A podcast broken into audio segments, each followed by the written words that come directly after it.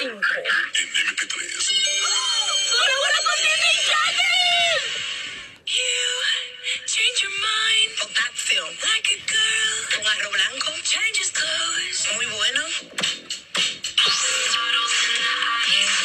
Like you.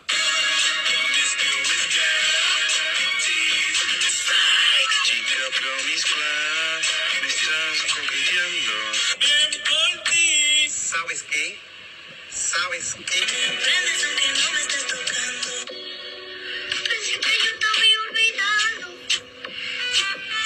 Pero pusieron la canción.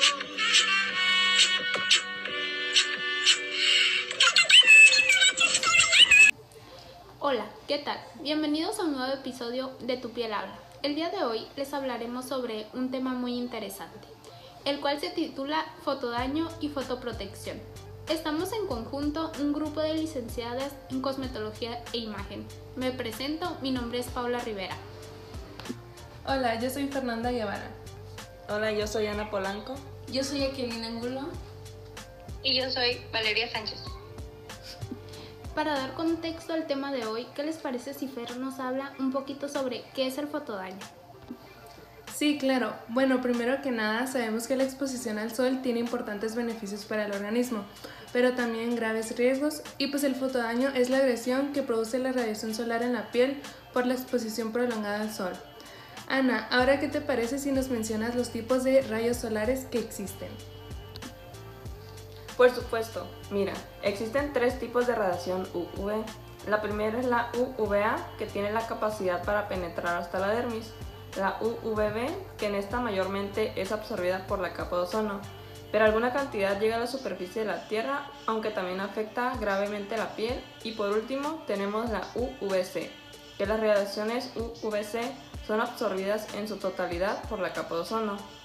En estas, la más fuerte es la UVA, ya que es la que más alcance tiene en nuestra piel. Y de la que menos nos debemos de preocupar es la UVC, ya que no nos alcanza a llegar. Existen dos tipos de fotodaño, el daño agudo y el crónico. Jacqueline, ¿qué te parece si nos hablas sobre el daño agudo? Sí, les mencionaré el principio de daño agudo que se puede presentar el eritema, que es la respuesta cutánea característica posterior a la exposición a altas dosis de UVB. El eritema alcanza su mayor intensidad entre 6 y 24 horas después de la exposición y la reacción, y la reacción persiste entre 48 y 72 horas. Otro es el bronceado tardío que es inducido por UVB y UVA. Suele observarse tres días después de la fotoexposición. En este hay síntesis de nueva melanina. Y por último, hiperplasia epidérmica. Este es un proceso adaptativo que limita el daño de una exposición subsecuente a radios ultravioleta. Ocurre varios días después de la exposición persistente, más de un mes. La radiación UVB produce más hiperplasia que UVA. ¿Qué les parece si ahora Valeria nos habla un poco sobre el daño crónico? Claro, en el daño crónico está principalmente el fotoenvejecimiento. En este, los rayos UVA desempeñan un papel principal, pues penetran más profundamente de la dermis debido a su mayor longitud de onda. El fotoenvejecimiento incluye arrugas, léntigo solar, pérdida de elasticidad, entre otras. Crónico es la inmunosupresión. Esta suprime la inmunidad medida por células y modifica la migración de células de Langerhans. Este efecto es deseado en el uso terapéutico.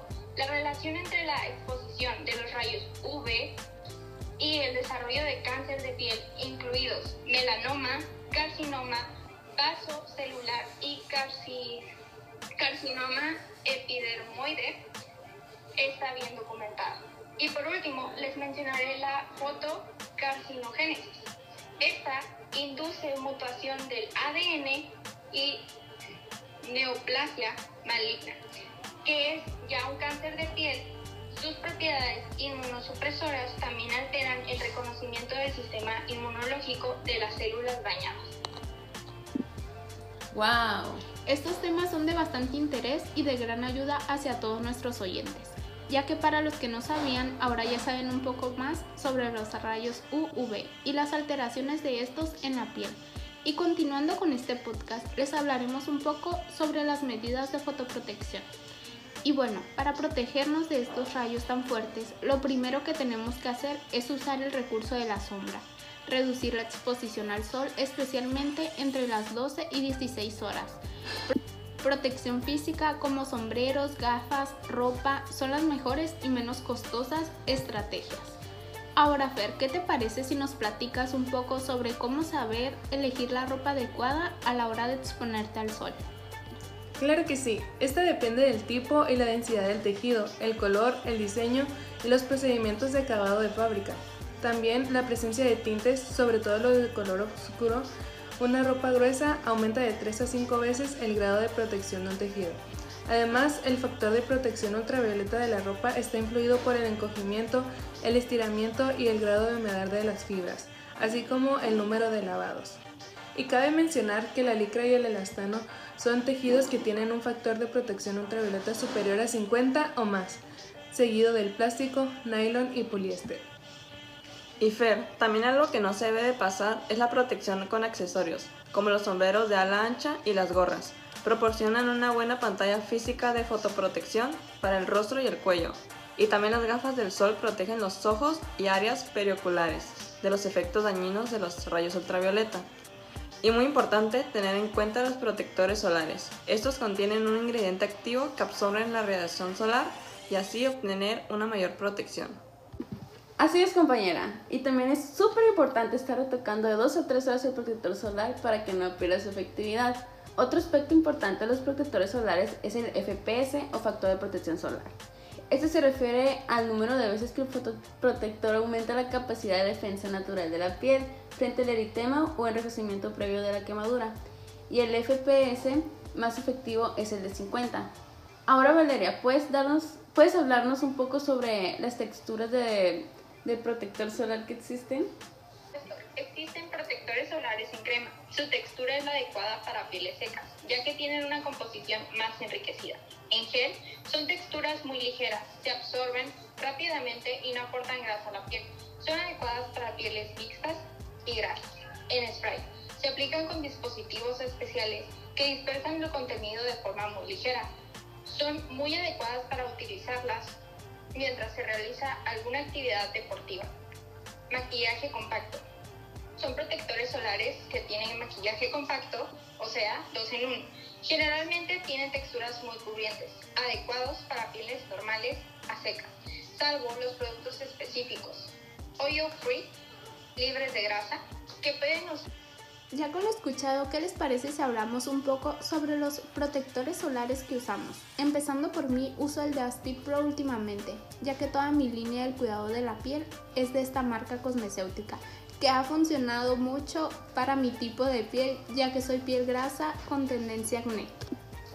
Ah, sí, es muy bueno ese, yo también lo utilizaba, pero me hicieron la recomendación de Isin. Lo empecé a usar y me gustó mucho. Honestamente lo recomiendo para todas las pieles grasas, ya que es una textura ligera y se absorbe rápido. ¿Y tú?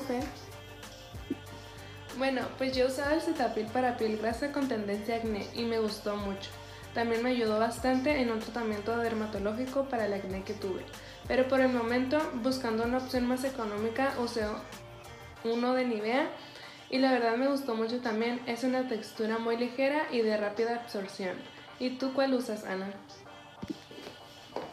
Yo uso de la marca Neutrógena. Es ligero y con una textura muy agradable. Me gusta mucho y sí lo recomiendo para todas esas personas que tienen piel grasa. ¿Y tú, Valeria? Bueno, yo uso el protector Bioderma, ya que pues mi dermatóloga me lo recomendó y que pues mi piel es mixta a grasa y pues este protector lo que hace es no dejarme tantas partículas. Entonces por eso utilizo el protector de Bioderma y pues aparte de eso utilizo Inti, me parece que es la marca, en polvo cuando me voy a maquillar. Cuando no me voy a maquillar solamente es el Bioderma. Gracias compañeras por compartirnos sus experiencias con los protectores solares. Sabemos que esta es una gran ayuda y disminuye bastante los daños causados por las radiaciones solares. Los invitamos a siempre protegerse y su piel se los agradecerá. Esto no es un adiós, es un hasta pronto. Nos vemos en el siguiente capítulo. Hasta, la próxima.